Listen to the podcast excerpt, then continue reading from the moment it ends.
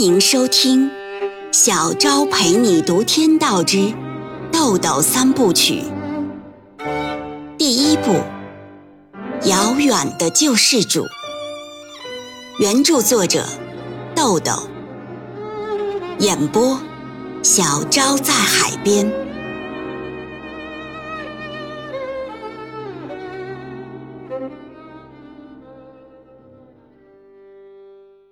第六十一章，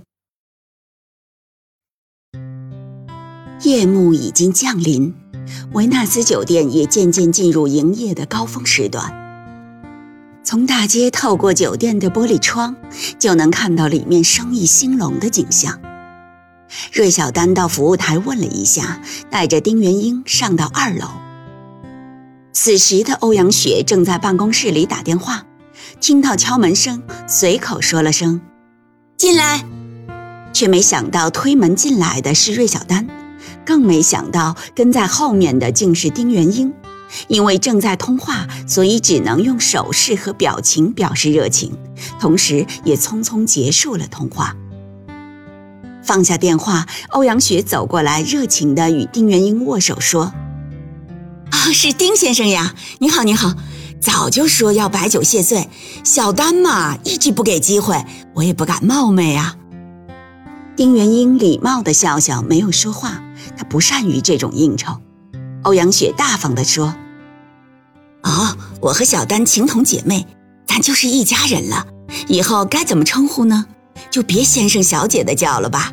以后我就叫你大哥吧。”丁元英说：“随意，随意。”欧阳雪略想一下，说：“嗯，今天大哥给个面子，城南路呢刚开了一家苗族餐馆，听说不错，我请大哥去尝尝，全当谢罪了。”芮小丹插了一句说：“欧阳，元英找你有事儿。”哦，一听有事儿，欧阳雪的神色有了一丝异样的变化。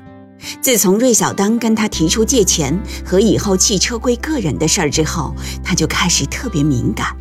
此刻他本能地感觉到丁元英亲自来找他，一定不是小事儿，而且很可能是芮小丹所说就着王庙村那茬儿让他出来干点事儿的事儿。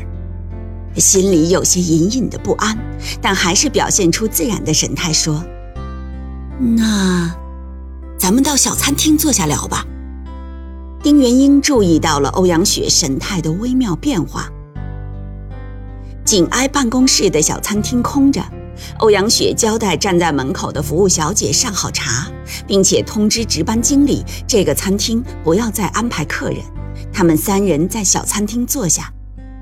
丁元英说：“啊，小丹呢想让我做点事儿，这你已经知道了。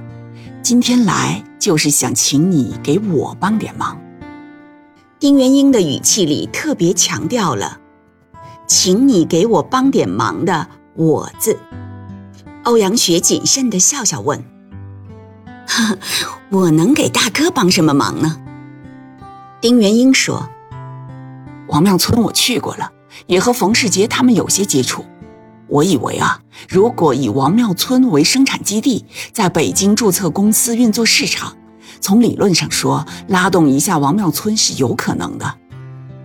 这时候，餐厅服务员把刚刚沏好的一壶茶送来了，还有杯子和暖瓶。服务员正要按程序给大家倒水，欧阳雪做了个手势，让他走开了。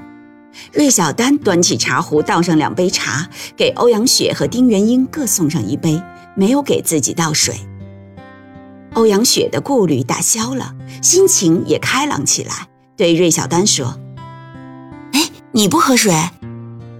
芮小丹站起来说：“你们谈吧，我去给元英找点吃的。”说完，他就出去了。丁元英和欧阳雪都明白，芮小丹是主动回避，避免由于他的在场而影响双方的意思表达。欧阳雪问：“嗯，大哥是说小丹借钱那事儿吗？”丁元英摇摇头，放下手里的茶杯，说：“用你一个空头名字做控股股东，通过你取得合法程序的控制权，条件呢是盈利归你，亏损归我。我承诺不因公司的行为而给你带来任何经济损失。你承诺不假戏真做和协议保密。欧阳雪没想到，所谓的帮忙，原来仅仅是用他一个空头名字，不出资、不担风险，甚至什么都不用做就能坐收红利。如果是换一个场合或者换一个对象，他一定不会相信。但他现在面对的是丁元英，是一个有着特殊背景的事件和一个有着特殊需要的人。欧阳雪问：“这样的好事儿，这人为什么是我？直接用你的名字不行吗？”丁元英解释说：“ 那不行，那就变味儿了。不但吃大户的心态会使这事儿很快垮掉，而且我这碗水也不好端了，端的再平也是不平。所以呀，我和小丹不能有任何经济利益在里面。”找你帮忙，是因为你同时具备人文背景、出资能力和平等身份三个条件。欧阳雪自嘲的一笑说：“ 哼，他平等不平等的，一动真格就都出来了，噎都噎不住。可这里边如果没有小丹什么事儿，你图什么呢？”丁元英说：“哈哈，这个问题呀，很现实，相信以后还会有人问。”但是我确实很难回答。如果我现实了，就不会有这件现实的事儿；有了这件现实的事儿，我就很难回答这个现实的问题。这么绕着多累，你说扶贫不就得了？但是话音刚落，他自己也觉得这个说法有问题，继而说。那也不行啊！人家县长、书记这些父母官都不着急，你这八竿子打不着的关系，扶的哪家子贫呀？谁信呢？丁元英说：“事物的缘起呀，有很多因素，这个咱们就不去论它了。”